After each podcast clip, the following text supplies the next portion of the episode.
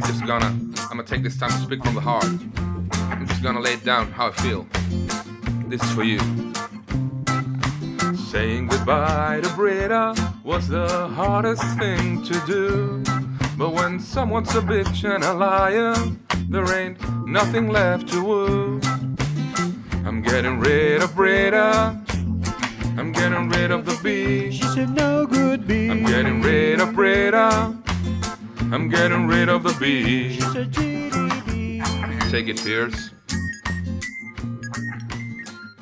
Hola, clase. Yo soy Miguel. Yo soy Diego. Bienvenidos a una nueva entrega del mejor podcast en español sobre nuestra serie favorita, Community. Excelente día, Miguel. ¿Cómo va todo? Todo muy bien, todo muy bien. ¿Qué tal tú? Bien, con harta pega, que es trabajo en Chile, pero, pero bien. Ahí siempre buscando el espacio para poder juntarnos a grabar y seguir aportándole un granito de conocimiento de community a nuestra querida audiencia. Excelente. Todo sea por nuestra audiencia. Nos debemos a ella. Nos debemos a nuestro público, Miguel. Ya estamos eh, embarcados en esto, no podemos defraudar. Les recordamos que nos pueden encontrar en Twitter, GD Espanol 101, en Instagram, Greendale Espanol 101, en Gmail también, Greendale Espanol 101 arroba gmail.com y en Patreon, Greendale Espanol 101. Como siempre, mencionarles la estructura de nuestro capítulo, que como ya es costumbre, en la primera parte del programa iniciamos con la ficha técnica y revivimos el episodio, sus historias, mejores momentos y frases en lo que ya se ha transformado en una especie de tradición, Miguel, ¿no? En, en nuestro radioteatro versión, versión Greendale Español 101. Y en la segunda parte del programa hacemos el análisis del capítulo. Revisamos en detalle las narrativas, los personajes, el humor, la trivia, las referencias de la cultura pop, los tropos de sitcom, los momentos favoritos. Les compartimos una que otra experiencia personal asociada a alguna temática del episodio. Y por último le ponemos la nota al episodio. Que es por supuesto lo que todos están esperando y por el único motivo por el que nos escuchan, porque todos quieren saber nuestra opinión al respecto. Muy bien. Bueno, hoy nos toca revisar el episodio número 8 de la primera temporada. El nombre de este capítulo es Economía Doméstica o Home Economics. Se estrenó el 5 de noviembre de 2009. El creador y showrunner, como siempre, es Dan Harmon. Y el director de este capítulo nuevamente es Anthony Russo, parte también de los productores ejecutivos, junto con su hermano Joe, y Neil Goldman, entre tantos otros. ¿no? Sí. Eh, la guionista en esta ocasión es Lauren Pomerantz, que escribió dos capítulos para Community, que también ha escrito unos cuantos episodios para el show de Ellen DeGeneres, 306, Wow. y 20 capítulos para Saturday Night Live. Eh, la editora de la historia es Liz Kakowski y la banda sonora, como siempre, está hecha por el gran Ludwig Göransson. Cada vez más crack. Cada vez más crack. Este capítulo dura 21 minutos y el rating de este episodio es de 5.45 millones de espectadores eh, versus un rating en el capítulo anterior de 5.32 millones. Hemos visto, Miguel, una tendencia en todos estos últimos capítulos a mantenerse en torno a esas cifras, ¿no? Como entre los 4,8 y los 5,5. Esa era, esa era la tendencia de toda esta primera parte de Community. Bueno, iniciamos entonces el- el- la revisión del capítulo en nuestro radioteatro, Miguel. Iniciamos en la clase de español, con el profesor Ben Chang dándose cuenta de que Pierce está arrojando pequeñas bolas de papel a Jeff, quien está durmiendo en clase, echado para atrás y con la boca abierta. Chang insta a Pierce a que continúe lanzándole papelitos, mientras se acerca lenta y maliciosamente a Jeff. Buenos días, Winger. Jeff despierta de sobresalto y se atora con los papeles que hay en su boca. Por supuesto, ¿cómo más podrías despertar con ese grito en tu cara? Chang, obviamente muy en su estilo, se ríe en su cara y le dice a toda la clase que se pueden retirar. Mientras todos los estudiantes van saliendo, Troy dice, Shirley, mira, soy la mochila de Annie, mientras la abraza por la espalda como si fuera su mochila. Annie, sonriente y coqueta, le dice, ya basta, Troy. En el patio, Troy le pide consejo a Annie sobre alguna buena idea o actividad para una cita romántica. Troy le dice, debe ser una cita para adultos, pero a distancia razonable en bicicleta de la casa de sus padres. Obviamente eh, lo hace sin darse cuenta de que ella tiene un algo por él. Eh, Annie, pensando que la chica en cuestión es ella, se entusiasma y le da ideas para una cita romántica. Le dice que podría llevarla a un picnic en el evento musical Una noche bajo las estrellas, que se celebrará en el campus al día siguiente en la noche. Sin embargo, pronto se da cuenta de que Troy planea invitar a otra chica. Uh, estocada, estocada en el corazón. Directo. Bueno, ahí Troy le dice, genial, apuesto a que a Randy le encantará algo así. Randy, yo pensé que... le dice Annie. Oh, eh, no puedo creer que, te haya hecho pensar eso, dice Troy. Luego, tomando a Annie por los hombros, agrega, mira, Randy puede ser el nombre tanto de un chico como de una chica. En este caso es definitivamente una chica. Gracias por tu ayuda y se va. Annie queda hablando sola y desilusionada. Ah, y te odio. Quiero tener tus hijos. Shirley, quien acaba de llegar después de haber observado la última parte de la situación, nota la decepción en el rostro de Annie y le dice, maldición, elegí a la pareja incorrecta para seguir hoy. Jeff y Brita no me han dado nada. Mientras tanto, también en el patio, Brita se da cuenta de que Jeff se ve bastante menos arreglado de lo habitual y comienza a interrogarlo al respecto. Brita le dice, ¿estás bien? Pareciera que hoy en verdad tienes pelo de recién despierto. En la moda, soy lo que se conoce como un creador de tendencias, le dice Jeff. Y no te afeitaste la mitad de la cara. Y el próximo mes también lo hará Gwen Stefani. oh, aquí viene Bon, adiós, y se retira. Aparece Von y resulta que Pierce también está allí. Pierce le comenta, Bon, ah, Bon, el tipo de los pezones pequeños con el que te acostaste. Siempre las entradas de Pearson tienen algo especial. Brita se tapa la cara y dice, oh Dios, y Bond se detiene. Bueno, hay que recordar acá los eventos del episodio 4, Miguel, cuando Brita y Bond salían juntos y Brita le mostró el poema de Bond a Jeff, ¿Cómo olvidarlo?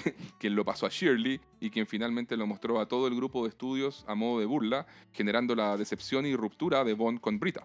Entonces Brita le dice, Hola Bond, ¿podremos hablar algún día? Lamento cómo terminó todo. Bond le responde, lamento no poder aceptar tus disculpas porque eres tóxica, Brita. ¿Sabes? Eres exactamente lo opuesto a un antioxidante. Tengo ensayo con la banda. Lates, que en la traducción lo dicen como cha. Sí, es muy bueno. Lates. Brita le dice, ¿no podemos ser amigos? ¿La palabra later o chao ya, no es ya lo suficientemente corta? Pierce se ofrece a hablar con Bond, pero Brita le dice que por ningún motivo lo haga. Pierce le dice, tus hormonas nublan tu juí. Y Brita apuntándolo con el dedo, no, hables con Bon. Y se va. Por supuesto, Pierce se dice a sí mismo, ah, eso es lenguaje de chicas para decir, habla con Bond. Oh my god. Y vamos al corte. Vemos a Jeff, quien estaciona su Lexus detrás de la cafetería. Mira hacia todos lados, como para que nadie lo vea, y luego se saca la camisa y comienza a lavarse por partes y cepillarse los dientes usando un- una llave de agua que está ahí allá afuera. Claro. Eh, sin que él lo sepa, Shirley y Brita, que también venían llegando, se detienen a observarlo. Shirley dice, uh, ¿estás segura que no quieres un pedazo de eso? Brita dice, Shirley. Luego ven que Jeff sigue lavándose y le pregunta, ¿qué está haciendo? Shirley le dice, uh, sé exactamente lo que está haciendo. Mi ex esposo pasó cuatro semanas así después de su inocente error de llamarme Valerie. Muy Ese chico está viviendo en su auto. Ahí vamos a los créditos iniciales en su versión corta y con música incidental. Al día siguiente, el grupo de estudio está esperando el arribo de Jeff para discutir su situación de vida actual. Pierce le dice, yo viví en mi auto durante un tiempo en los 70s. No hay nada como acostarse con una mujer en el asiento trasero de un Skylark. Eh, claro, no teníamos los mismos estándares de seguridad en aquel entonces, así que sin condón, Bueno, y de ahí todos escuchan y ponen cara de asco. por supuesto. Ahí Pierce continúa, les digo, antes del SIDA, el sexo era como darse la mano. Abbott le responde, de ahí el SIDA. Luego Pierce aprovecha de comentarle a Brita que habló con Bond. La mala noticia es que no pudo arreglar las cosas entre ellos. Realmente te portaste mal, Brita. Pero dice que la buena noticia es que él es ahora el tecladista de su banda. Brita dice, o sea que te pedí que no hablaras con él y me ignoraste por completo. No estás oyendo lo importante. Estoy en una banda de rock. En ese momento llega Jeff diciendo, oh, quisiera estar ahí cuando la banda se entere. me gustan los one-liners de Winger. Son muy buenos. Bueno, Brita mira a Shirley e intenta ser discreta con el tema, comenzando a hablar de otra cosa. Brita le dice, oh, hola Jeff. Eh, hablábamos de que en, en esta situación económica actual... Y Shirley le dice, sin contenerse más y apuntando a Jeff, vives en tu auto, vives en tu auto, estás viviendo en tu auto. Lo siento, Brita, no soy muy buena siendo sutil. Jeff les explica que no está viviendo en su auto, que es solo una situación temporal mientras arregla algunos temas respecto a unas tarifas sin importancia de su condominio, pero que lo va a resolver, así que ahí van a poner de vuelta sus cerraduras en las puertas. Brita le pregunta, ¿cómo vas a conseguir el dinero? Créeme, gatita, Winger tiene maneras, dice Jeff. Shirley le dice, Jeff, ¿necesitas dónde quedarte? Troy en ese momento se mete y dice, Me ofrecería, pero mi papá es algo racista. Abed, a su vez, eh, dice, mi habitación tiene literas, son lo mejor. El próximo que me ofrezca caridad o sienta lástima será mencionado con nombre en mi nota de suicidio, dice Jeff y sonríe. Es un, es un chiste muy oscuro. Muy oscuro. Sí. Bueno, luego de la sesión de estudio, Troy le pide a Annie más ayuda con su cita.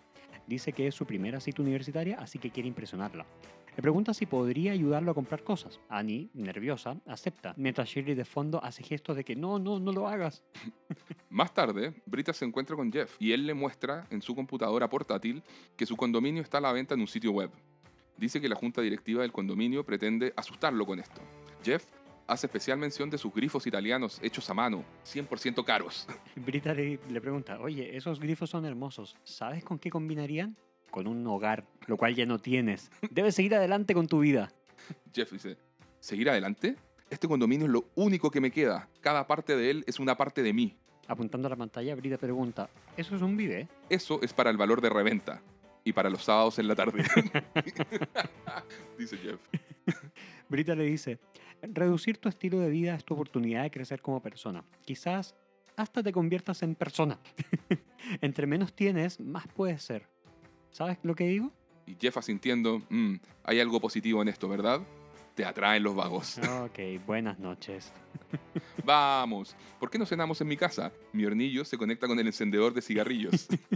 Y Brita le dice, sí, sí, pero la grúa se está llevando tu cocina. y mientras le apunta a, a que su auto está siendo remolcado por una grúa. Jeff sale corriendo a detener esto. ¡Alto! ¡Esa es mi casa! Bueno, luego de esto vemos a Jeff abatido golpeando la puerta de la habitación de Aved en el campus, pidiéndole si se puede quedar unos días. Aved accede sin problemas. Aved le pregunta, ¿quieres la litera superior o inferior? Superior, dice Jeff. Yo también. Hagamos una carrera para ver quién la gana. Aved corre y se lanza sobre la litera superior. ¡Gané! Y Jeff se queda ahí en la puerta, mirándolo. No se movió nada. Que es una reacción bastante normal. O sea, si algún otro adulto te dijera, corramos para ver quién gana esto, Eh, no. o sea, te quedas como, ¿qué es esto? Y ahora situación pandémica sería como rodemos para ver hasta dónde llegamos. ¡Rebotemos! Rebotemos para llegar a, a donde sea. Muy bien. Al día siguiente, vemos a Jeff estresado al teléfono intentando juntar dinero para recuperar su condominio. Jeff dice, realmente necesito liquidar algunos activos. Es una situación de emergencia. ¿Qué? ¿Qué oferta es esa? Son ediciones limitadas en perfectas condiciones. La premisa sola no tiene precio. Pero el tipo tiene los poderes y la fuerza de una araña. No, tu incredulidad me desconcierta a mí, nerd. De esto se, in- se intuye, Miguel, que estaba como tratando de vender unos cómics caros de, del Hombre Araña, de Spider-Man. Claro, como de colección, de, de los antiguos. Claro, claro. No, es un excelente detalle. Muy bueno. En el fondo, ¿es Jeff Nerd?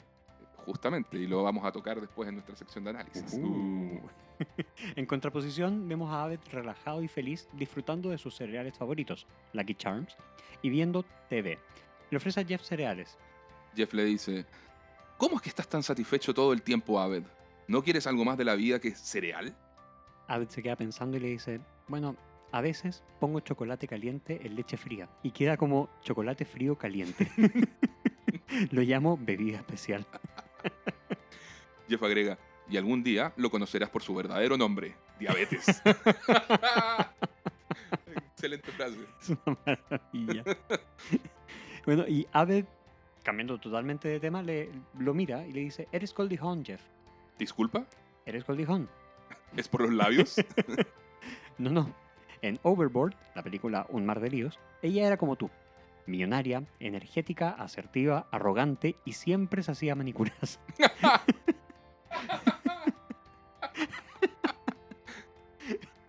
Luego se cayó de un barco, se golpeó la cabeza y eso fue bueno para ella. Finalmente se dio cuenta de que era feliz siendo pobre y criando niños rebeldes con Kurt Russell. y Jeff le dice, ¿no puedo acaso ser Kurt Russell? Bueno, Abed muy asertivamente le dice, puedes hacer lo que tú quieras. Solo tienes que saber qué es eso. Para mí, eso es Lucky Charms y televisión. Y en ese momento Jeff le dice, "Mm, podría venirme bien un descanso. Hacemos un corte. En la cafetería, Annie le entrega a Troy una manta, que es una reliquia familiar con la cual su abuelo conquistó a su abuela para que Troy la, la utilice en el picnic con Randy. Troy le agradece y se va. Shirley le dice a Annie que debe confesar a Troy lo que siente por él. Annie dice que le da miedo, pues si no está interesado podría perder también su amistad. Shirley le dice, podría ser así, claro. El amor es una apuesta, pero esperar no cambiará los dados. O los tiras o pierdes tu turno. En ese momento Annie, armándose de valor, dice, los tiraré, lo haré. Solo necesito agitarlos un poco más. Mientras digamos que hace un gesto algo sexual y sugestivo con las manos. A lo que Shirley la detiene y le dice, "Eh, mejor agítalos en tu mente. A medida que la conversación termina, comienza a sonar música de fondo. La banda de Bond y Pierce está tocando en la cafetería. Shirley le dice a Annie, si me disculpas, la banda de Pierce está tocando. Quiero, quiero grabar el desastre. Espero una situación como la de Michael Richards. Richards, por si acá, amigue, es un comediante, que es el famoso Cosmo Kramer de Seinfeld, Claro. que bueno, se metió en serios problemas por varios dichos racistas en una pelea con un miembro de la audiencia durante uno de sus shows de stand-up. Pero explicaremos más en, en la trivia, Ok, me parece. Creo recordar ese evento. ese incidente. Bueno, Shirley va y se encuentra con Brita, quien explica que está allí para mostrar su apoyo a Bond y así poder solucionar los problemas entre ellos. Se escucha una melodía bien pegote eh, de reggae ligero. Las esperanzas de Brita quedan un poquitito en el suelo apenas Bond comienza a cantar. La letra habla sobre su ruptura, nombrando a Brita por su nombre y llamándola una perra y mentirosa. Bueno, pudieron escuchar esta canción en la intro de nuestro programa de hoy. Claro, claro, claro. La canción se titula Getting Rid of Brita o Deshaciéndome de Brita. Ah, y Pierce hace los coros. Eso es genial. Es uno de los mejores momentos del episodio. De acuerdo. Bueno, fue por eso que decidimos hacer el cover al inicio, ¿no? Justamente. I'm getting rid of Brita. I'm getting rid of the bee. said no good bee. I'm getting rid of Brita. I'm getting rid of the bee. Hacemos un corte. Estamos ahora en el dormitorio de Abed y vemos que están él y Jeff en el sillón viendo el show de Jeffersons en TV y comiendo cereales. Probablemente Lucky Charms, Miguel. Lo más probable. Hay un detalle muy interesante. Como Abed vive solo, él tiene un bowl. Entonces están comiendo de un bowl y de cualquier otra cosa que improvisaron como bowl para, para, que Jeff. Jeff tenga, tu- Bueno. tuviera su... su- no noté eso. Bien, Miguel. Bien, Miguel. Qué capacidad de observación. Bueno, Abed dice, es genial verla con alguien. Mi papá nunca quería ver nada, así que me crié con la televisión. Jeff le dice, la televisión es el mejor papá que hay. La TV nunca llegó ebria. La TV no, no me olvidó en el zoológico. La TV nunca me maltrató ni insultó. A menos que cuentes Cop Rock. Eh, es un momento muy oscuro, ¿eh? Sí. Es una frase muy, muy fuerte. muy, muy decidora el personaje de Jeff también. Claro. Del, del- del cual en el fondo sabemos eh, poco de su vida pasada, más allá de toda esta imagen y careta de abogado, y, y notamos ciertas secuelas psicológicas hasta ahora, pero, pero en concreto, detalles concretos de que lo- lo- aquello que lo dejó como lo dejó, no, no sabemos mucho hasta ahora. Hasta esta frase. Exacto. Bueno, en ese momento llega Brita al dormitorio de Abed y a ver cómo está Jeff. Observa que Jeff ha adoptado una postura y estilo de vida de bajo mantenimiento, probablemente sin haber saciado en lo absoluto. Brita le dice, wow, realmente están disfrutando de la vida juntos. Sí, dice Jeff. En los últimos dos días gasté 25 centavos. y Abed le dice, lo pasamos mejor que nunca. Brittle le dice, ¿lo ves? ¿Quién necesita grifos de platino? ¿Al menos tienes grifos aquí? Jeff le responde, hay un baño comunal al final del corredor. De hecho, me ayudó a aceptar la pérdida de mi condominio. No te sientas en un inodoro así hasta haber dejado atrás el mundo material. Ese baño tiene que seguir todos los estándares de Greendale. qué, buena, qué buena línea es.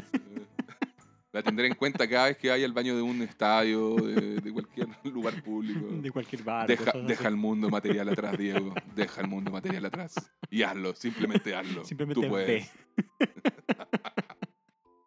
Eh, luego aparece Pavel, un estudiante que no habíamos visto antes. Jeff y Abed juntos dicen ¡Pavel! ¡Pavel! Hola hermanos, dice Pavel. Y Jeff le dice a Brita, él es Pavel, vive al lado, es de Polonia. Abed habla en polaco y le presenta a Brita. Pavel la reconoce gracias a la canción de Bond y se pone a cantarla. Getting rid of Brita, getting rid of the beat. Brita queda muy molesta, por supuesto, debido a este nuevo hit musical y les dice, disculpen, tengo que visitar a una futura víctima de homicidio. y se retira. Este es un momento notable porque Jeff dice cool A ver, dice, cool. y Jeff dice cool, cool, cool. Excelente. Es una muy buena escena en Bonding. general. Bonding, Bonding de, totalmente. de vagonetas, en modo vagonetas. Bueno, hacemos un corte y nos vamos a la sala de ensayo, donde vemos a Pierce y Bond junto al resto de la banda. Están improvisando, Pierce está haciendo un divertido solo de teclado con Chevy Chase, siendo nuevamente muy gracioso en la comedia física. Sí, me encanta esa escena. Las caras que pone, la- la- toda la fisicalidad de Chase Chase es muy buena en, en su solo de teclado. Además que el solo es malísimo. Es pésimo. bueno, digno de una banda de reggae. Oh, eso me dolió. Bueno, acá, querido público, tenemos una división importante con, con Miguel. Yo soy gran fan del reggae, Miguel lo odia. Les voy a cantar una canción de reggae. Uca chaca, uca chaca, listo, les canté todo reggae. Oh, qué pobreza argumental, señoras y señores. Le- Les pido disculpas de antemano, de Soy verdad. seguidor de Barney Stinson respecto a esto. Se justificó con un recurso de la TV. Uca chaca, Bajo. Está bien, uca se la, se la dejo pasar. No, Lo- no lo- estamos para eso, estamos para transmitirles amor y cariño por Community. Y Community usa el reggae porque el reggae es bueno. Me dice que usa un argumento de TV, alguien que hace un podcast sobre una serie de TV. tu argumento es absolutamente inválido, Diego.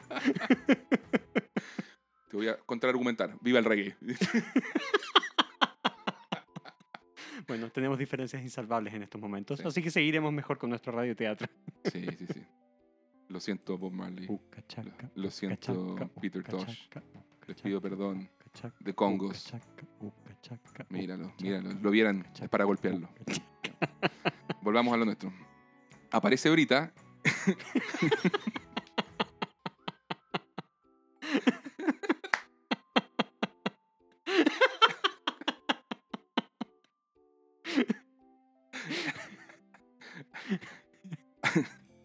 Aparece Brita en la sala pidiéndole a Bond que deje de cantar esa canción irrespetuosa tanto hacia ella como hacia los esquemas de la rima.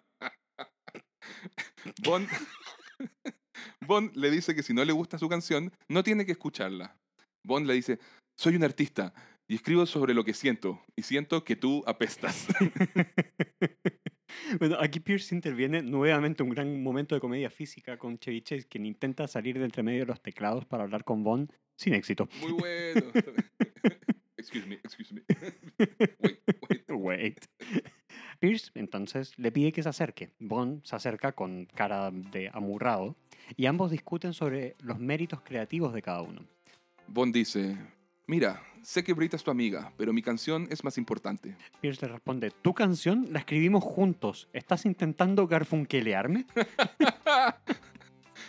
Luego en Cultura Pop explicaremos esa- e- ese chiste. Bond le dice, quizás, asumiendo que garfunquelear a alguien es soportar a esa persona, aunque sea un gato gordo y flojo que roba la atención y se come toda la lasaña. Y le faltó agregar y odia los, los lunes.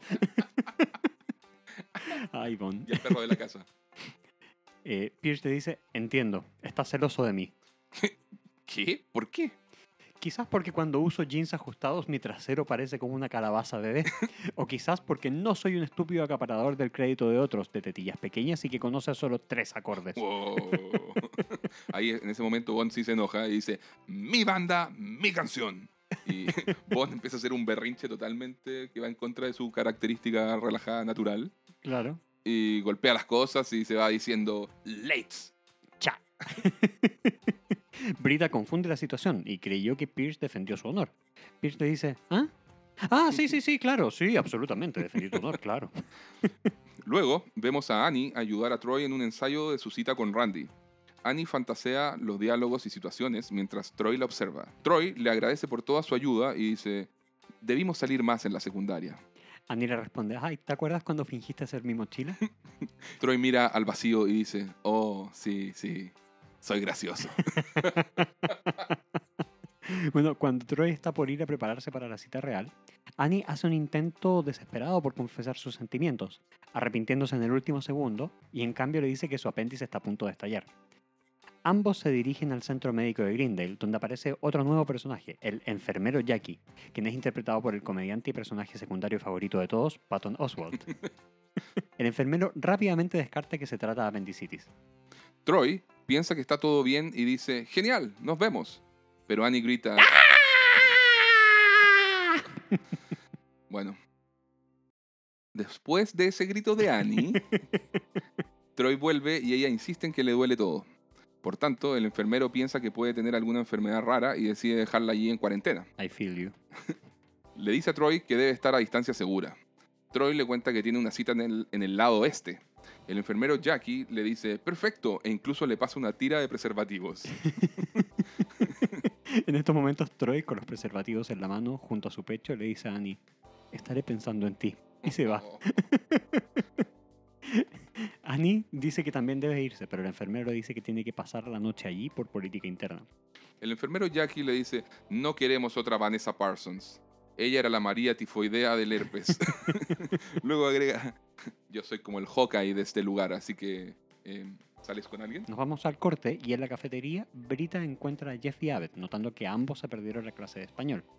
Brita les dice, ¿no fueron a la clase de español?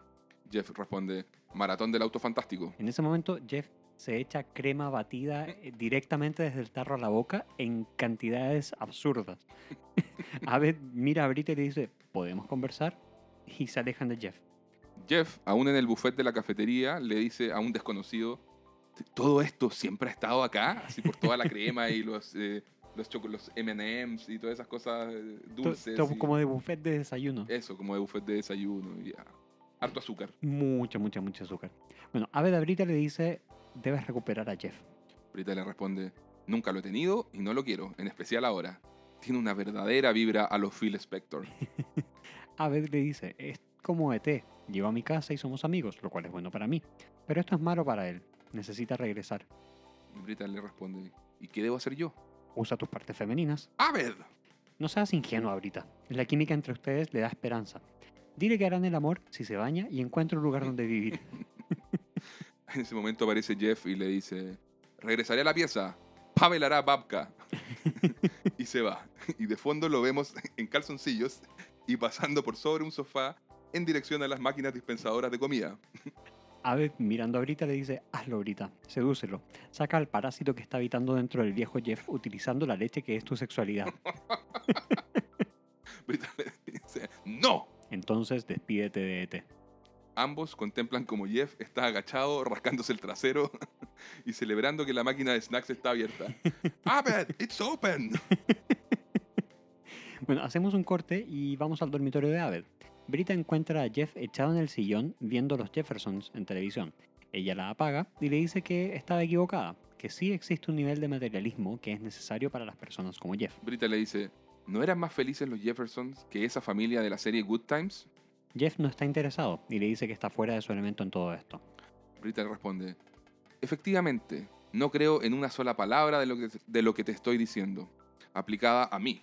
Pero para ti, quizás eres uno de esos que no tienen nada bajo la superficie. Quizás si le pones un removedor de manchas a un mojón, no tendrás un diamante, simplemente tendrás un mojón con menos dirección en la vida. Jeff le responde, hey, gracias entrenadora. y vuelve a prender la tele. Thanks, coach. Me encanta esa parte también. Entonces, ella le arroja encima uno de los grifos italianos hechos a mano que pertenecían a su departamento. Espera, dice Jeff. Yo hice esta misma marca para indicar la temperatura óptima en la limpieza de pieles mixtas. ¿Son las mías? Y Brita responde, para hacer un condominio tan elegante tienes muy mala seguridad. Brita lo anima a buscar un nuevo apartamento y le dice que instale allí ese grifo, para autorrecordarse que antes era un gran farsante y ahora puede volver a hacerlo. Jeff observa todo el esfuerzo que Brita ha puesto en ayudarlo y lo, intem- y lo interpreta como un interés sexual de su parte y le dice, te gusto. No puedo creer lo que acabas de decir. I beg your unbelievable pardon. Me encanta también. Genial. Y Jeff le dice, mira todo lo que estás haciendo para tenerme cerca de nuevo. Yo te atraía más de lo que estabas dispuesta a admitir. Brita le dice, estaba haciendo todo esto por Abed. Eres lo peor. Y se va. Sí, claro. Pasamos a la noche y está a punto de iniciar el evento Una noche bajo las estrellas. Pierce se acerca a Bond, le dice que no ha cambiado de opinión sobre la banda y que no va a volver. Bond asiente pero lo ignora. Pierce le pide que por favor deje en paz a Brita.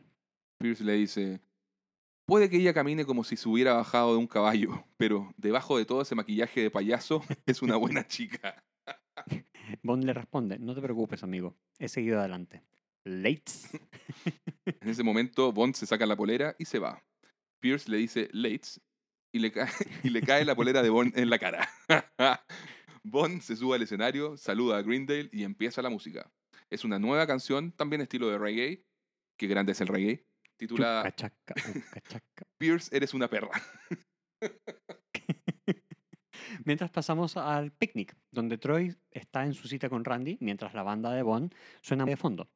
En ese momento, y utilizando solo una bata de hospital, Annie se acerca a Troy y Randy, y siendo incapaz de confesar sus sentimientos, firmemente le pide que le devuelvan la manta de su nana o abuela.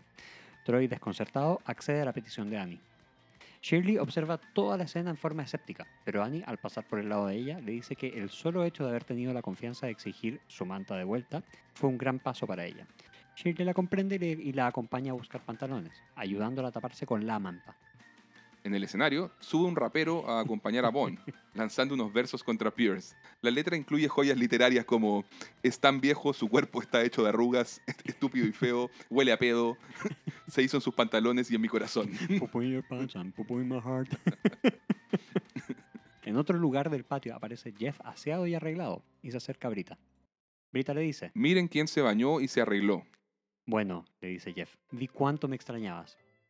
Y olí lo que le pasa a Pavel en la noche de coliflor.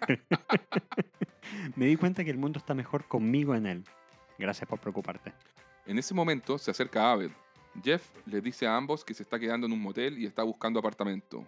Jeff le dice a Abed, te habría parecido bien que me quedara indefinidamente, ¿ah? Sí, Eres genial, Abed. y tú eres un gran nerd. Gracias. Jeff abraza a Abed y este le hace un guiño a Brita. Seguimos escuchando a la banda de Bond y a todo el público coreando Pierce, Pierce, Pierce, Pierce, you're a bee. Al ver que los estudiantes cantan y celebran la canción, Pierce comienza a alardear de que la canción trata sobre él. Yo soy Pierce. So, termina la canción con Bond diciendo al público: Somos some worries, algunas preocupaciones. Buenas noches, Greendale. Fin de la historia. Pasamos al ENTAG, y en el ENTAG vemos a Pierce y al rapero de Bond, quien está interpretado por Jax Slade. Pierce lo ha contratado para que le ayude a escribir una canción de venganza hacia Bond. El rapero dice, Bond tiene mal aliento, su- hasta su trasero se enojó. Este rap lo hizo Pierce. Bond es tonto, usa pañales para dormir y chupa el dedo de su mamá. Y continúa con otros magníficos versos de calidad. En ese momento, entra Bond a la sala de ensayo y dándose cuenta de lo que ocurre, le dice, Bien jugado, Pierce. Esto no ha terminado. Fin, Fin del, del episodio. episodio. Pasemos entonces, Miguel, a la segunda sección de nuestro programa, a, a analizar la historia. Veamos cuántas y cuáles son las historias que tenemos en este capítulo. Por un lado tenemos la historia A, que sería la de Jeff perdiendo su condominio, con Brita y Aved ayudándolo. La historia B sería la de Annie asistiendo a Troy con su cita, siendo incapaz de confesar sus sentimientos. Shirley, en- en- entre esta historia, funciona como una especie de, de puente, ¿cierto? Entre la, entre la historia A y B, digo. Porque primero desenmascara la situación real de Jeff, ya, dado que conocía lo que había pasado con su ex cónyuge. Y luego entrando a aconsejar a Annie respecto a su situación amorosa con Troy. La historia C es la de Pierce formando la banda con Bond. Brita funciona también como puente entre las historias A y C, ya que Sí. por un lado quiere ayudar a Jeff y por otra parte quiere hacer las paces con Bond. Mm, Si bien al inicio hay una escena en la sala de estudios en que todos se enteran de la situación de Jeff, solo al final del episodio en el evento musical vuelven a estar todos los personajes en el mismo lugar, aunque tampoco estén juntos.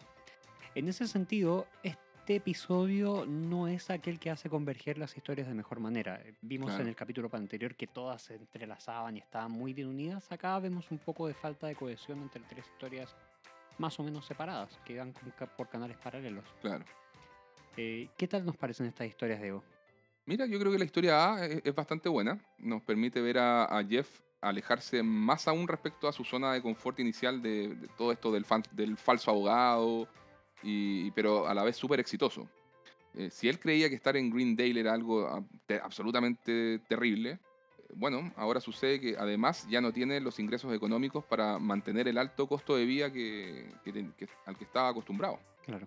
Esto, por supuesto, tiene repercusiones para todo lo que viene eh, en adelante. Jeff definitivamente no va a volver a vivir en ese condominio de lujo. No va a vivir mal. De hecho, lo vemos en su, su nuevo apartamento más adelante y todo. Nunca, nunca vive mal. Claro. Eh, se busca un buen apartamento que, que de- creo que Miguel en la temporada 2 parece que es donde lo muestran, ¿no? Sí, sí, de hecho sí. Ya.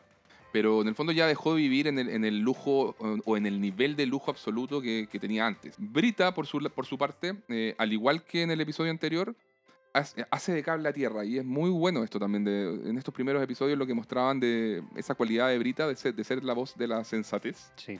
eh, es bien interesante. En este caso intenta que Jeff acepte de buena forma su nuevo estado económico, eh, lo quiere ayudar ya que lo ve desorientado por la vida. Y bueno, ocurre que Jeff se mimetiza con el estilo de vida de Abed, pero sin que ese sea realmente el estilo de vida adecuado para él. Claro, porque Aved es feliz viendo la televisión y comiendo los cereales porque él se conoce a sí mismo, sabe dónde está y dónde quiere estar, es seguro de quién es, eh, tiene, como dice en algún capítulo más adelante, tiene la confianza exudándole por los poros eh, y tiene todas las metas claras, mientras que Jeff está en el limbo, está Sí. peligrosamente cerca de caer en profunda depresión porque no sabe quién es fuera de esta autodefinición de ser el abogado exitoso. Eh, y, y tampoco ve cercano el- el- la meta que tiene de, ser el de volver a ser el abogado exitoso.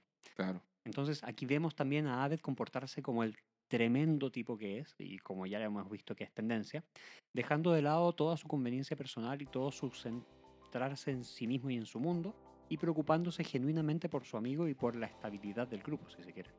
Sí, claro. ¿Y de la historia B, Miguel, qué, qué opinas?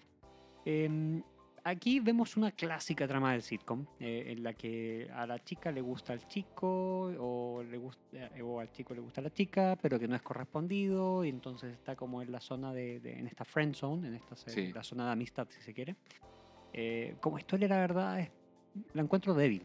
Dentro de todo la encuentro débil. Sí, yo Eh, también, Es, me concuerdo. gustan los personajes, me gustan mucho ambos personajes, me gusta verlos interactuar, pero creo que no saca lo mejor de ambos, en ningún Sí, caso. De hecho, creo que hasta, hasta ahora, de los ocho capítulos que llevamos, esta debe ser la subhistoria que menos me gusta, fíjate. Sí, una, o una de las dos o tres más débiles. sí, no, de todas, de todas maneras. em, celebro en todo caso el que no hayan seguido con el que, que, que no hayan hecho que Troy se quede con Annie y Annie o Annie logre enamorar a Troy. Como que Claro. se desviaron un poco de ese típico recurso del will they, won't they para esta pareja. eh, y que no hayan hecho que estén juntos y más bien lo hayan tomado como un crecimiento del personaje de Annie, donde Claro. ella se atrevió a dar un paso más allá como para vencer su timidez. Claro, lo usaron solo de punto de partida, en el fondo. Nos dan a entender que está ese como conflicto amoroso, pero, pero es, es eso nada más, un punto de partida que, del cual después la serie va eh, alejándose. digamos. Claro, igual tiene un par de momentillos que se pueden rescatar en cuanto a, a frases o, o situaciones humorísticas, Mm. eh, principalmente con la aparición del gran Patton Oswald. Sí, sí. Pero fuera de eso, es, esta, es- yo creo que si hubiera sido una historia más sólida, el episodio sería mucho mejor. Totalmente de acuerdo. Porque ya entrando a ver la, la historia C, creo que es 100% de humor puro y vale sus minutos en oro, Miguel. Sí. Es muy buena. Pierce ahí desobedeciendo la, la petición de Brita de no hablar con Bond para después integrar la banda y acabar quedando fuera de ella. Y de hecho, na- las canciones son como el punto más alto de todo el episodio, creo yo. O sea, es a lo que yo vuelvo constantemente y que no se me sale de la cabeza. Sí. Eh, son pegajosas, inolvidables. Y creo que para. Y eso no solamente a nivel personal, creo que son un clásico así como a nivel de, de todo fan de community. Sí, sobre todo Getting Rid of Pita. Getting Rid of Brita es highlight, es un hit. Así que bueno, como decíamos, entonces ten- tenemos dos historias muy sólidas y una más o menos, por lo tanto no es el capítulo que... Ah, y además no es el capítulo que mejor hace converger todas estas historias y temáticas al final. Claro, claro. Mm. Sí, de hecho, si vamos a entrar como en confesiones, este episodio lo veo cuando estoy viendo, cuando estoy haciendo el rewatch de toda la de toda la temporada, pero si es por escoger capítulos únicos, este por lo general no vuelvo. Por- Mira, porque además imagínate, tiene reggae. A mí me pasa al revés. Vuelvo siempre a las canciones.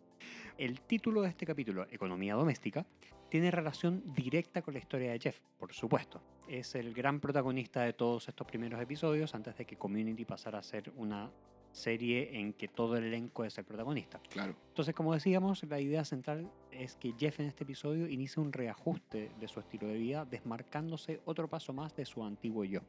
Y Sí. a eso se refiere el, el- el título. El título. Mm. Y bueno, analizando los elementos subversivos y o meta que tienen estas historias, eh, hablando de, primero de subversión de expectativas, creo que está bien bueno ver a Jeff en, en una de esas situaciones eh, súper anti-winger. Claro. eh, ¿cierto? Le da como otra pequeña vuelta o, a la- o alcance de complejidad a su personaje. Sí. Por otra parte, quizás muchos esperarían un final clásico para la historia de Annie y Troy, pero eso tampoco ocurre. Que es muy bueno. Eh, el logro de Annie en este capítulo no es encontrar el amor de Troy, es simplemente quererse y respetarse un poquito más a sí misma, lo cual es muy en línea con, con Community y creo que es parte de esa subversión de expectativas que, que suelen hacer ellos. Claro. Me parece que también va contra las expectativas el hecho de que las canciones de Bond sean totalmente de desamor, de ira, rabia y frustración, pero en clave reggae, que es como lo más buena onda y maravilloso del mundo. Lo más buena onda tal vez. Pero estás de acuerdo conmigo en que es raro tener ese, ese nivel de letras de, de ira y furia y desamor con ritmo reggae. El reggae tiene mucha crítica social, Sí. muchísima, eso, eso es cierto, pero acá está usado en forma súper infantil y un- en un desamor muy, muy básico, que sería quizás propio, no sé, de, de- de algo más popero quizás. Sí, sí, tal vez. Ma- sí, de hecho sí. El- en general el reggae, como bien dices tú, se asocia con la buena onda pese a toda la crítica social. Recordemos que viene de barrios pobrísimos en Jamaica. Y, y más, más atrás aún, sus raíces están en, en África y todo. Entonces, claro, es cierto. O sea, lo curioso acá es igual hacer una letra eh, infantil y de, desa- y de desamor y rabia, frustración, eh, pero a, a ese nivel de, de- de a- a- amoroso infantil Bueno, en clave reggae. Si recordamos el poema de Bond o nos vamos más adelante hacia la canción que Bond le hace a uno de sus objetivos románticos y, y si vemos la- las pataletas o los tantrums que tiene Claro, Bond durante este claro. capítulo vemos que es un personaje infantil dentro de todo. Sí, totalmente. Eh, dentro de lo meta, lo principal es Abed comentándole a Jeff primero que él es como Goldie Hawn en la película Overboard, eh, arrogante, asertivo y que se hace muchas manicuras. Y luego cuando Jeff está mal, le comenta a Brita que ahora es como ET y que a pesar de que para Abed es conveniente tener compañía, sabe que lo mejor es que Jeff se vaya. Community recurre una vez más al uso de analogías basadas en la cultura pop en nuestra vida real, como herramienta de apoyo para hacer evolucionar a sus personajes. Claro. ¿Y qué nos dicen estas historias respecto a la mirada de Dan Harmon, que es el creador de nuestra querida serie? Recordemos que Harmon ha dicho que puso elementos propios en cada uno de los personajes de Community. Sí, bueno, eh, él es bastante narcisista, pero no por ello menos crítico y duro, creo yo. En el caso de Aved, se presentan temas de autenticidad y aceptación. La autenticidad se pasa a mí que que la saca, sale como temática en casi todos los episodios. Sí. Eh, pero bueno, son valores importantes y recurrentes para Harmon. Por el contrario, está la falsedad y la negación en Jeff, que no solo reniega de su estado económico actual, también reniega de quién es él. Pues es como, como que usa una, una máscara, una careta para no reconocer en el fondo que es un nerd o un geek, como bien lo, lo señala Aved al final. Claro. Si bien Jeff, Jeff es súper narciso y puede ser un, un total imbécil, como ya lo hemos visto, eh, y bueno, estas cosas también identifican eh, a Harmon. Él, él ha dicho, yo soy un narciso imbécil. La confesión de parte. claro, claro. Lo que sí no sé es si es que Harmon se verá a sí mismo como, como un tipo muy materialista. Quizás acá hay simplemente una, una proyección en, sí mismo y, siempre se ha visto como alguien que debiera aspirar a vivir más sencillo y en aceptación de quién es él y de lo que tiene. Pero más allá de eso no, no- no encontré más eh, antecedentes, digamos. Vemos también a Abed como una proyección del tipo de persona que Harmon quisiera ser en todo lo que viene del lado virtuoso, preocupado por los demás, eh, y, del lado bueno que muestra en este capítulo. Desinteresado, que se conoce a sí mismo, generoso, buen amigo. Eh, hay una entrevista en la que Harmon cuenta como parte de su historia personal que al principio, cuando entró a un grupo de estudios en el Community College al que fue durante un tiempo, que es la inspiración para todo esto, como ya lo hemos comentado, estaba dubitativo porque veía todo en términos utilitarios, es decir, ¿para qué estoy aquí? ¿Qué voy a sacar yo de estas personas? Y decía que al poco tiempo, luego de conocer y disfrutar el tiempo compartido con estas personas, todo esto cambió a preocuparse por ellas, a generar un lazo de amistad. Sí, también lo había leído por ahí. Y bueno, también en cuanto a Annie, eh, Harmon en esta historia puede haberle interesado todo eso del eh, pararte por ti mismo, del eh, tener las herramientas y el coraje para defender aquello que consideras importante. Algo que a nivel profesional siempre ha sido un desafío para Harmon, ya que choca siempre con los estándares de la industria. Sí, sí. De hecho, tengo planeado por ahí, Miguel, que en, que en alguno de los season wrap que hagamos eh, o, o análisis ya de temporada completa, también mencionaremos el, estos temas de cómo Harmony iba chocando eh, en la historia de Community con los ejecutivos. Y, y sí, definitivamente es tema para él. Le- cuando se refiere en entrevistas a los ejecutivos siempre les llama The Suits, así como lo- los, trajes. Los trajes. No, tiene un desprecio así, pero absoluto por, por todo lo que son los, los- Los el- el- ejecutivos. sí, los ejecutivos y productores como de, de- de la serie. Para más detalles, lleguen al final de la temporada con nosotros y podrán saber más al respecto. Bueno, mirando la- las temáticas que están dentro de, de cada historia, ya hemos adelantado algunas, pero bueno, son varias. Está la amistad y el materialismo y el intento de superarlo, al menos en algún grado, por parte de Jeff. Eh, también el quererse a uno mismo, en el caso de Annie, que es incapaz de confesar su amor, aunque sabemos que da un gran paso para forjar carácter. Creo, que eso es bien importante en- dentro de las temáticas de este, de este episodio, el forjar carácter, y no dejarse pisotear. Hay que considerar que lo de Troy era involuntario, eso sí, no, no lo hacía con maldad. Pero igual, ella estaba sufriendo y tenía que hacer algo al respecto. Bueno, en cuanto a Bonnie Pierce, es una historia más de alivio cómico. Podría decirse que la temática es que Bond tiene que sanar sus heridas, siendo notable, tal como decíamos, que canalice y descargue su ira y rabia mediante el reggae. Eh, pero volvamos a Abed y Jeff. En una dimensión algo más profunda, la lección es que no todo lo que sirve para una persona sirve también para otra. Eso te iba a decir, sí, sí. O sea, somos diferentes y es sano y hasta un deber aceptar esa diversidad para poder vivir en sociedad. A, a Abed le sirven, por ejemplo, los cereales y la TV. Eh, a Jeff no, a Jeff le sirven sus eh, grifos italianos hechos a mano 100% caros. Claro, claro. De hecho, creo que, que en ese punto la, eh, TV y los cereales como que representan un tipo de personalidad más introvertida y por eso le sirve a Aved. Y que es algo tan válido como el tipo de personalidad más extrovertida, carismática o de gran liderazgo que posee Jeff. Pero el punto es que no debemos ver lo que representan los cereales y la TV como algo malo tampoco. Es importante tener eso claro en, en- el Claro. capítulo. Claro, no. Y, y si ahondamos un poquitito más, la tendencia eh, a nivel sociedad es querer mimetizarse con lo comúnmente aceptado. Y, y a veces rechazamos y castigamos lo que es diferente. Mm. O sea, tú ves que Jeff no acepta a sí mismo en su, en su dimensión nerd. Sí, eso es lo que está Porque- solapado en el equipo, en Claro, el capítulo. Claro, eh, ese final de tú eres un gran nerd, eso de que tenga los cómics de Spider-Man. Claro, porque Eh, Jeff tiene esta gran imagen cool de sí mismo y eso es lo que quiere proyectar. Claro, claro. Y, y Jeff tendría que aceptar en algún momento o en alguna parte que parte de su personalidad es que él es un geek. Eh, por más que sea carismático y extrovertido, eso no va en contra de lo que de lo geek que él pueda hacer o no. Él no puede vivir de la TV y los cereales, Como Aved. como Abed, pero sí puede coleccionar cómics de Spider-Man. o sea, ahí cada uno tiene que hallar su equilibrio y aquello que funcione para uno, básicamente. Exactamente, esa es la gran lección. Es todo un tema de equilibrio, querida gente. Bueno, a nivel de los personajes, ¿qué podemos decir, Miguel, de su, su relevancia en esta y también historias que pueden venir a futuro?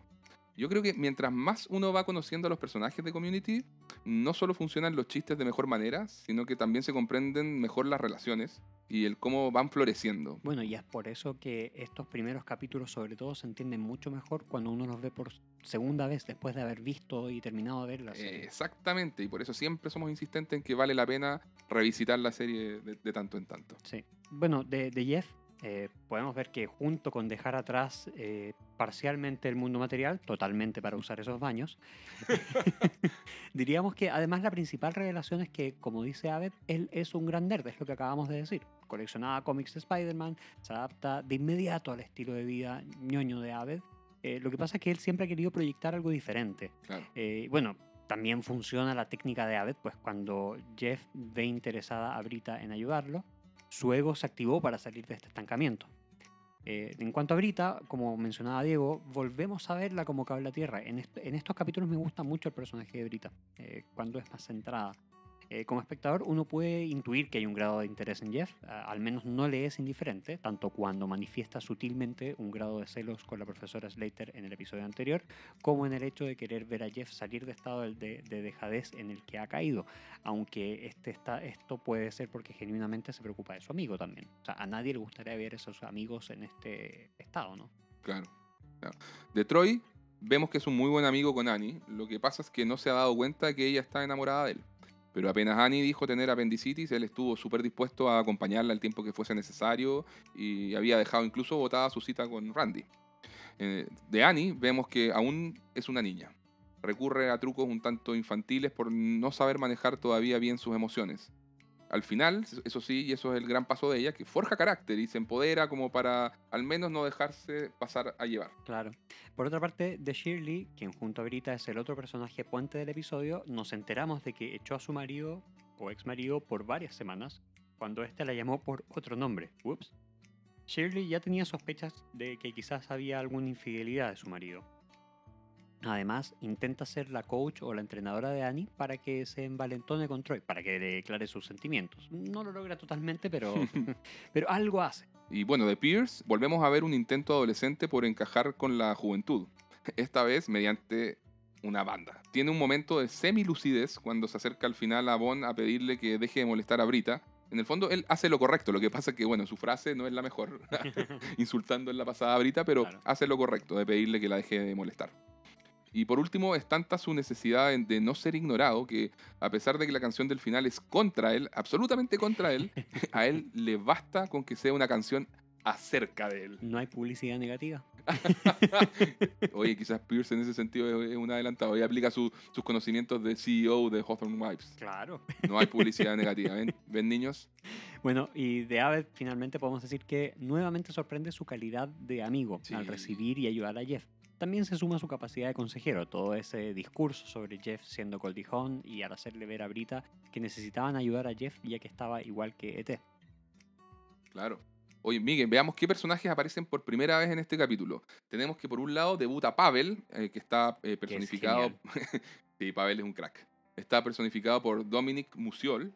Estuvo ocho episodios en total de la serie. Y por otra parte debuta el enfermero Jackie, ¡Wow! quien a, a mí me gusta mucho el actor Patton Oswalt. Cada vez que lo veo en pantalla me, me alegra mucho. Yo lo Eh, tengo solo asociado como a cameos. Sí, es que eso, sabes que es, es un gran personaje de cameos, de cosas ñoñas, eh, como de... de- Es un gran geek él. Eh, sí, sí, Sí. a él le encanta todo, este, todo esto geek y, y le encanta hablar en su Twitter de Marvel y de todo, eso, Claro. todo tipo Pero- de cosas. Pero es un tipo que tiene como su larga trayectoria, así desde principios de los 90 o antes, actuando en Comedy Central y HBO. Porque él es un comediante, Claro. él, es, él es un stand-up comedy, Claro. totalmente. Pero claro, tiene frecuentes apariciones en el show de Conan O'Brien también, eh, pero en televisión ha aparecido muchísimas series.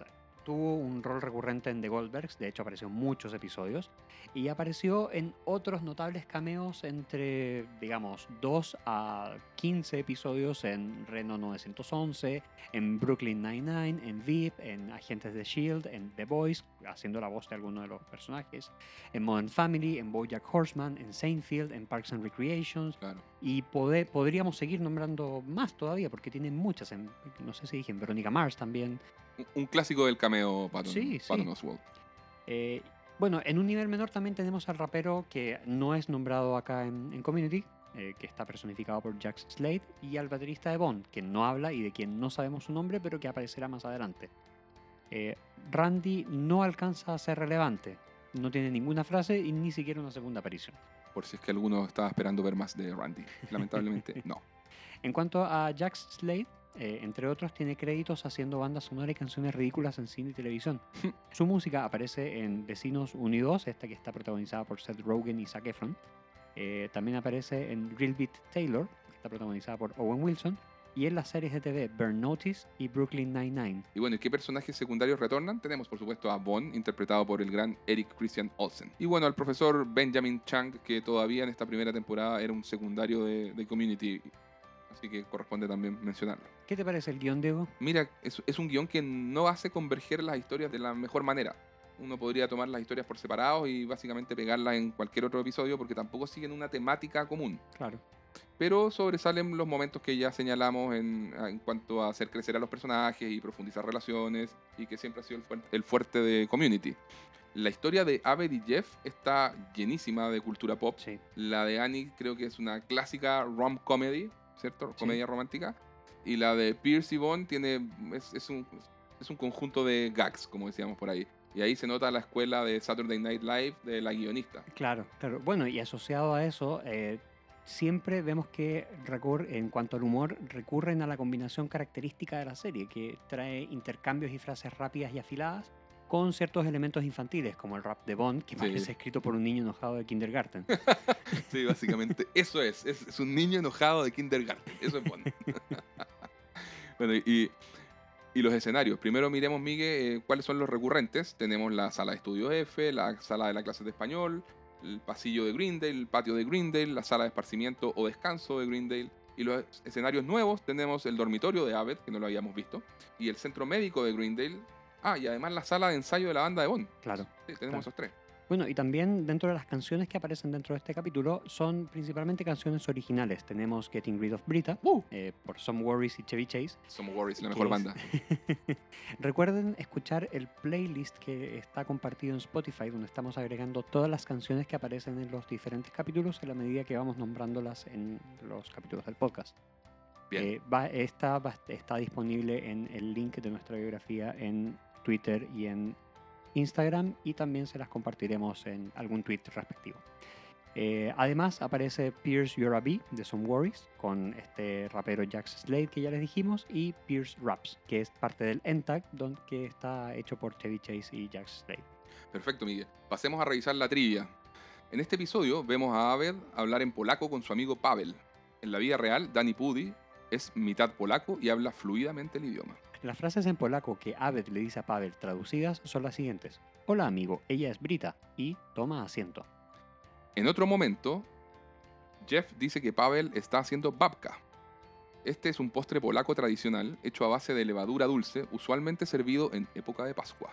Jeff intenta hacer dinero vendiendo algunos cómics de Spider-Man. En la vida real, Joel McHale participó en un rol menor en Spider-Man 2, la película del 2004, como Mr. Jax, ejecutivo en el banco que asalta al villano Doc Ock. Some Worries. La banda de Bond se llama Some Worries o Algunas Preocupaciones. Esto es una referencia al final del episodio 4, Psicología Social, en que no sé si recuerdan, pero Bond, luego de haber sido humillado por el grupo de estudios, le dice a su amigo que él ahora anda por la vida con algunas preocupaciones. Notable. Excelente. Manta de los abuelos de Annie, Nana's Blanket. Aparece por primera vez en este episodio y tendrá un retorno en la segunda temporada, en el capítulo 8, Caligrafía Cooperativa. Primer N-Tag sin Troy y Aved. Mira, ¡Wow! Durante la primera temporada hay solo dos N-Tags sin estos personajes. En todos los demás aparecen ambos o al menos uno de ellos. en este caso me gustó mucho este Entag. Sí, este N-Tag es bueno. Bueno, pasando a los chistes recurrentes, eh, aparece la frase clásica de Abed cool cool cool. En este episodio es pronunciada en conjunto por Jeff y Abed. Sí, muy buen momento. El talento musical de Pierce. Como hemos señalado, Chevy Chase en la vida real sabe tocar varios instrumentos. En este episodio nuevamente tiene la posibilidad de desplegar su capacidad junto con Bond. Pierce queriendo ser algo que no es. En este episodio quiere ser cool y joven al ingresar a la banda. Además, quiere que se le reconozca como compositor y considera que Bond le tiene envidia porque seguro él se ve más sexy en sus jeans ajustados. Jeff quitándose la polera. Cuando Jeff está aseándose, se quita la polera, lo cual es muy apreciado por Shirley e indiferente supuestamente para Brita. ¡No! Tenemos uno de estos dramáticos gritos, ya representados, en este caso de Annie, al interrumpir la cita de Troy. Jeff siendo un nerd escondido. Esto también es recurrente. eh, lo vamos a ver en, en más de un capítulo, Migue. Y bueno, en este caso, como hemos dicho, se adapta rápidamente al estilo de, de vida de Aved y nos da a entender que posee una colección de cómics de Spider-Man. Pasamos a ver las referencias a la cultura pop que en este capítulo. Es una lista larga, así que vamos rápidamente. Aparece nombrada Gwen Stefani, cantante del grupo noventero No Doubt, con larga trayectoria solista. Jeff la menciona a Brita cuando ella le dice que tiene todo un lado de la cara sin afeitar y Jeff le responde y el próximo mes también lo tendrá Gwen Stefani. Phil Spector, influyente productor musical de rock and roll durante la década de los 60, 70 y 80. Está vivo, por si acaso. Produjo álbumes para artistas como The Beatles, Wow. John Lennon, Yoko Ono, Ike y Tina Turner, The Ramones, Cher, entre muchos otros. Es famoso por haber creado el efecto llamado The Wall of Sound o la muralla de sonidos, utilizado hasta hoy en día. En febrero del año 2003 fue arrestado y acusado de asesinato en primer grado por haberle disparado a la actriz Lana Clarkson en su hogar en Los Ángeles. En abril de 2007 fue juzgado por primera vez. Entre abril y mayo de 2009 fue juzgado por segunda ocasión y sentenciado a 19 años de prisión por asesinato en segundo grado, sin derecho a libertad condicional hasta el 2028 cuando tenga 88 años. Justamente, en 2009, durante su segundo juicio, Spector se veía completamente desastroso, desaseado y demente, siendo percibido generalmente como un frecuente y peligroso abusador de mujeres. Brita, en este caso, describe el atuendo de vago y perdido por la vida que adquiere Jeff diciendo tiene una vibra totalmente a lo Phil Spector. Wow, dura. es una- un chiste oscuro, pero hay que, hay que conocer el contexto. Por supuesto. Art Garfunkel, cantante y músico estadounidense del dueto folk Simon and Garfunkel, junto a su amigo Paul Simon, con quien se conocían desde los 11 años. Ambos lograron gran éxito en los 60 debido a hits como Bridge Over Troubled Water o The Sound of Silence. Simon era el talento compositivo, mientras Garfunkel era el de la mejor voz. Sus talentos eran complementarios, pero las fuertes peleas y los egos acabaron con el dúo. ¿Nos pasará eso, Diego? Oh. Bueno, no sé, porque yo creo que yo tengo, el, el- tengo todo el talento. acá. No podría estar más de acuerdo. No, esper- esperaba una, una dinámica como la del reggae, pues Miguel, lo arruinaste todo. Lo sé. Tiendo a hacer esas cosas. I'm the worst. Afortunadamente, con el tiempo ellos han sabido limar asperezas. ¿Viste? Tenemos esperanza. Sí, sí. Pierce referencia a este músico cuando le dice a Von, cuando le dice a Von, ¿estás intentando garfunkelearme? el chiste es que Von sería como Garfunkel, el vocalista, y Pierce sería Simon, el compositor. y Von estaría tratando de llevarse el crédito ante la opinión pública por los talentos compositivos de, de Pierce. Ese chiste, ese chiste explicado queda muy bueno. sí. Bueno, y después tenemos a Garfield, eh, esta serie animada que corrió entre el 88 y el 95. Eh, Bond malinterpreta todo, todo esto que acaba de decir Miguel sobre Garfunkel, Bond lo, lo malinterpreta en un 100%. Él también necesitaba que le explicara la referencia. Él necesitaba la explicación, exacto. Eh, Bond, Eric Christian Olsen, deberías escuchar nuestro podcast. Bueno, Bond malinterpreta la referencia sobre Garfunkel que le hizo Pierce, creyendo que le hablaba sobre el gato Garfield. Por eso lo trata de gordo, perezoso y que se come toda la lasaña. Aquí está lo que mencionabas antes, Diego. Mi- Michael Richards, comediante estadounidense famoso por su rol de Cosmo Kramer en la serie Seinfeld, que corrió entre el 89 y el 98, y por hacer shows de stand-up comedy. Shirley dice que no se perdería por nada la actuación de Pierce, pues puede acabar en una verdadera situación a lo Michael Richards. El 17 de noviembre de 2006, en una actuación de Richards, este se involucró en una discusión con algunos miembros afroamericanos de la audiencia, a quienes les dijo algunas frases bastante racistas. Todo quedó capturado a través de una cámara de celular. El comediante reconoció más tarde haberse equivocado, lamentar su reacción y pidió disculpas públicas.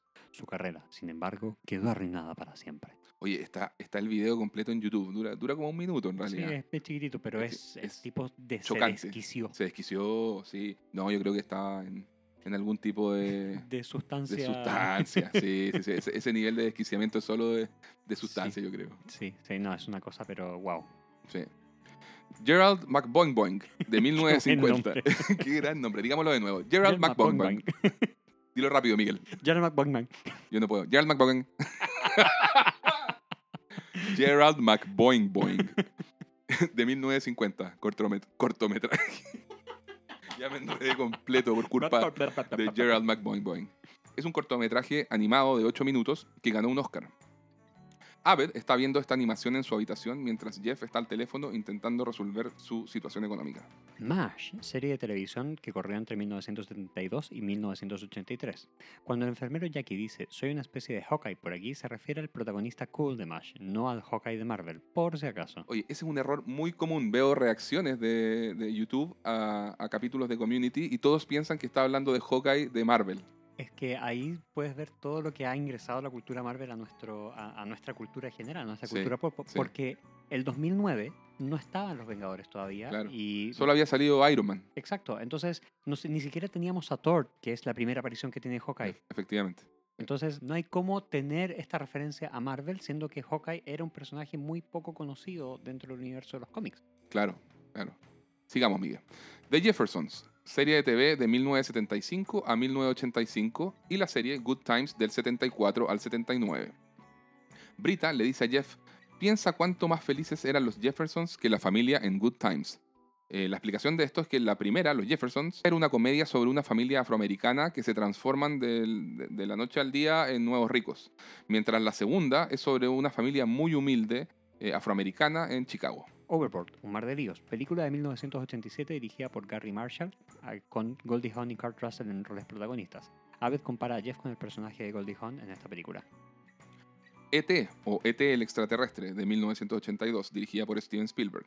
Abed le dice a Brita que Jeff es como E.T., pues Abed, como si fuera el niño Elliot, quiere que se quede viviendo con él, Pero esto es malo para Jeff, al igual que era malo quedarse para ET, pues debía volver a su planeta. Knight Rider o El Auto Fantástico, serie de televisión de 1982 a 1986 protagonizada por David Hasselhoff y un auto.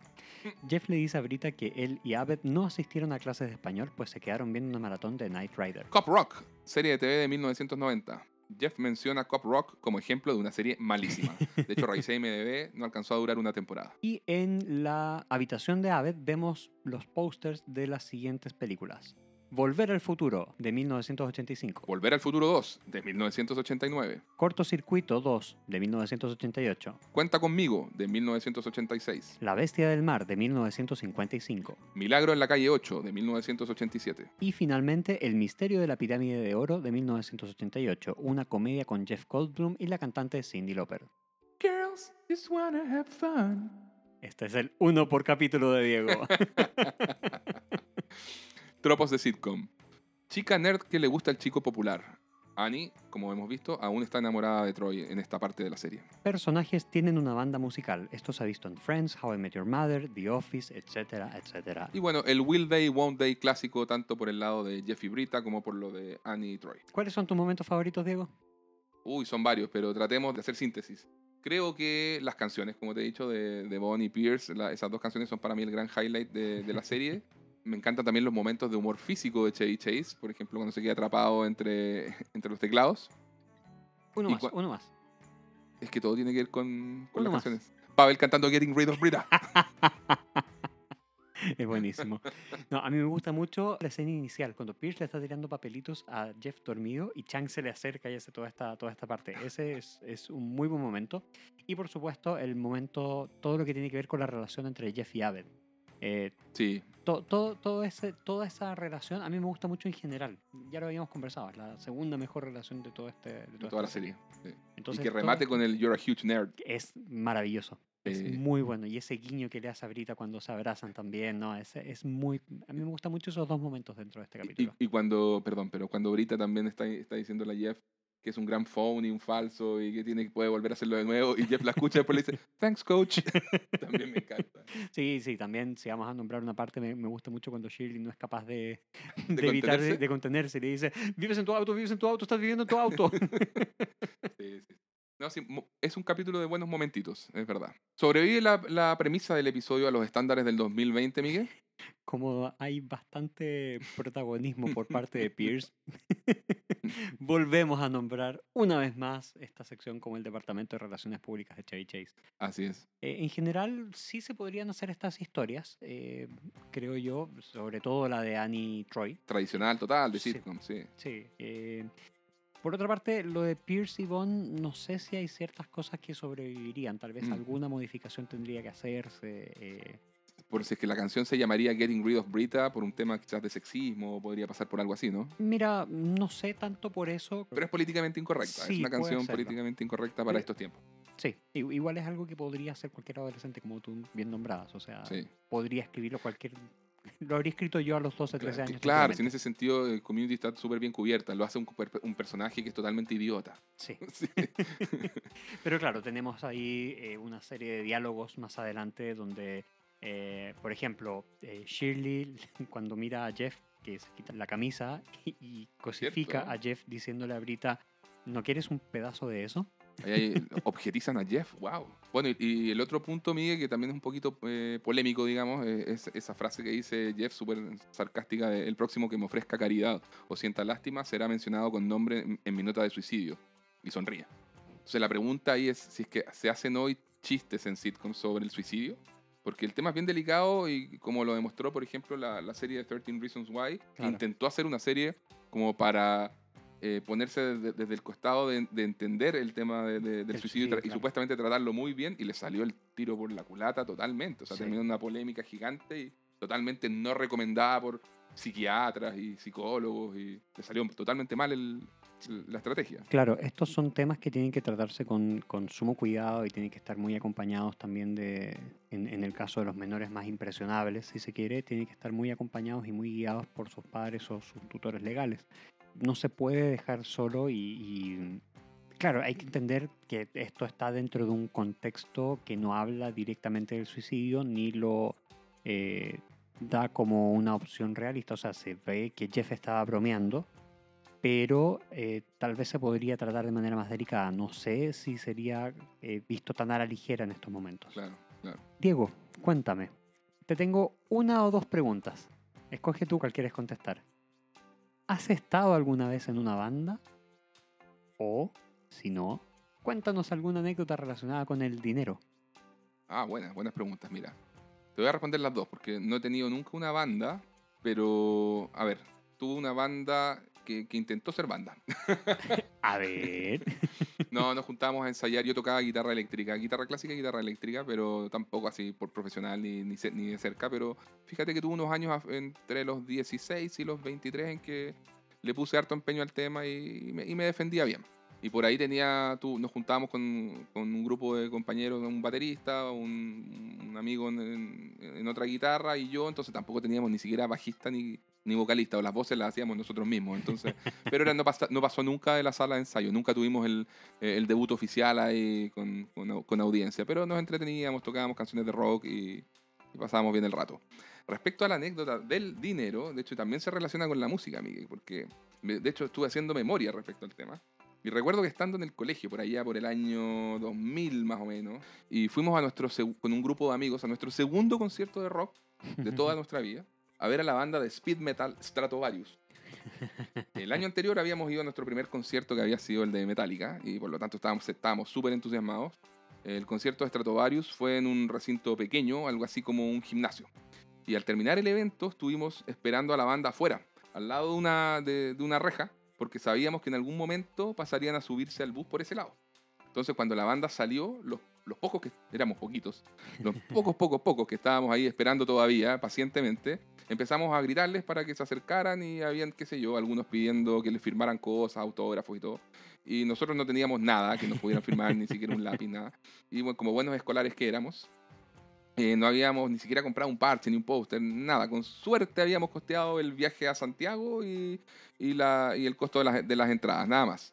Entonces, un, un amigo no halló nada mejor que sacar una moneda chilena de 100 pesos, que para que se hagan una idea son como 15 centavos eh, de dólar, y le dijo al, al vocalista, a, a Timo, le dijo, hey, Timo, Timo, take this, take this. Chilean money, Chilean money. y el vocalista de, de Stratovarius estaba totalmente así extrañado, no entendía nada. y sí, bueno, sin entender nada, eh, recibió la moneda de 100 pesos y siguió interactuando con otros fans. Luego nuestro amigo se dio vuelta hacia nosotros, no- nos mira y, y nos dice con mucha seguridad, listo, ahora este weón me dé plata. creo, creo yo que es una hermosa y miserable anécdota del rock and roll. Por supuesto. Qué divertido. ¿Tienes alguna tú, Miguel? No en cuanto al dinero, pero banda, sí, yo eh, en mis años tiene mozos, muchas bandas. en mis años mozos, también por ahí por los 15, 16 años, como vi que estaba poblado de guitarristas, me dediqué al, ba- al bajo. ¿Viste? Nun- Y nunca me llamaron a esa banda que le faltaba bajista. Nos faltaba bajista y no te llamamos.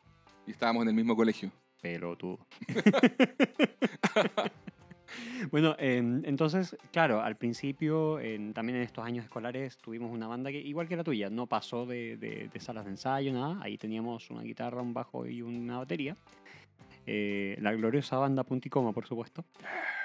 Eh, luego ya en los años universitarios, por allá por el 2005-2006, me junté con otro grupo de gente y ahí sí nos presentamos en público, tocamos en algunas partes, algunos colegios, eh, universidades, qué sé yo. Y luego de eso, ya cuando me fui a Brasil, tuve otra banda más, donde también nos presentamos un par de veces, nos, tuvimos tres presentaciones en, en público. eh, y nada, fue bastante, fue bastante simpático. En general a mí me, me- me gusta esto de presentarme en escenarios y de, de- de tocar. Doy fe de eso. Doy fe de que, de que Miguel ahí no, no tiene pánico escénico para, para presentarse en el escenario. Yo sí. Pero, pero bien ahí, Miguel. Bueno, Miguel, ¿qué nota le vamos a poner al episodio? Mira, debo decir que me afecta harto la historia de Troy y Annie. Como Sí, que esto concuerdo. hace que me baje la nota en general. Me y- pasa lo mismo. Y creo que eh, dentro de todos los episodios, este es el que más baja nota le voy a poner hasta el momento. Es un 7. Wow. Sí, son dos cosas, la verdad. Está muy buena la historia de Jeff y, y Abed. Efectivamente, es, un, es un- el highlight, creo yo, de, de este episodio, junto con los momentos que tienen eh, Pierce y Bond. Pero es gay. y, y- y por más que esté la aparición de Patton Oswalt, la historia de Troy y Annie no me termina de cerrar. Y aparte del que no se unan las historias al final o no converjan no- o ni siquiera estén tan relacionadas unas con otras, por más que haya puente, sí, ok, es un poco el reflejo de la vida misma. No tienes por qué siempre tener una convergencia de eventos en paralelo que ocurren más o menos al mismo tiempo cuando estás con diferentes grupos de amigos. Pero igual, esto es una serie. Entonces, por eso como que no me termina de convencer tanto este capítulo y ok, sigue siendo una buena nota y me gustan ciertas cosas, tiene muy buenos momentillos, pero como capítulo no me termina, no está en el podio de mis favoritos. Bueno, yo ya le pedí disculpas por los comentarios de Reggae de, de Miguel. No, mira, yo, yo eh, le pongo, le voy a poner un 8 al episodio. Creo que a mí me gusta bastante la historia de Jeff y Abed. y Abed. De hecho, me gusta ver a, a Jeff en, ese estado de, de- de- demacrado y totalmente perdido por la vida en el que, cae. Me, causa gracia y creo que es una buena línea de, de- historia, digamos, a, a desarrollar y para explorar al, personaje. Eh, así que por ese lado, súper bien. La, his- la historia de, Bond y, Pierce me, me encanta también. Creo que cumple perfecto con ser el equilibrio eh, humorístico. Y me encanta que sea reggae. Adoro todas esas canciones, las escucho una y otra vez y las tengo pegadas hasta el día de hoy. Ucachaca, Creo que es lo más ucachaca, memorable del episodio y le doy puntos extra por eso. Y la, pero concuerdo plenamente que la, la historia de Annie y Troy es, es débil. es de lo- tie- entiendo por qué está y, todo, pero es como súper eh, olvidable, sobre todo porque Sí. de cara a futuro tampoco ah, tiene mucha eh, relevancia o nada de No, relevancia. no hay más, no, no, no hay nada sí, más. Exacto. Entonces por eso le pongo, le, le pongo un 8, me parece que es, una, es un buen capítulo. Yo al, al revés de Miguel, no solo lo veo cuando, cuando me doy el, el- la revisita completa de la serie, sino que también de, de vez en cuando lo pongo solo por el gusto de escuchar esas canciones. Así que, así Que, que ahora, sí, puede, me- que ahora son, solo puedes ir al, al playlist que tenemos en Claro, Spotify y ya no es necesario que veas el capítulo. pero tene- tenemos ahí eso. Así que eso, bien, bien, Miguel, un 7 y un 8 estamos entonces. Bueno, eh, solamente quería agregar que eh, aquí Diego se quiso mimetizar con, el, con la apreciación general porque le puso exactamente la misma nota que tienen puesta en IMDB. Mira, interesante. Bueno, ¿algo más que agregar, Diego? No, estamos bien. Nosotros entonces nos despedimos, será hasta una próxima oportunidad. Muchas gracias por habernos acompañado y hasta, Hasta luego.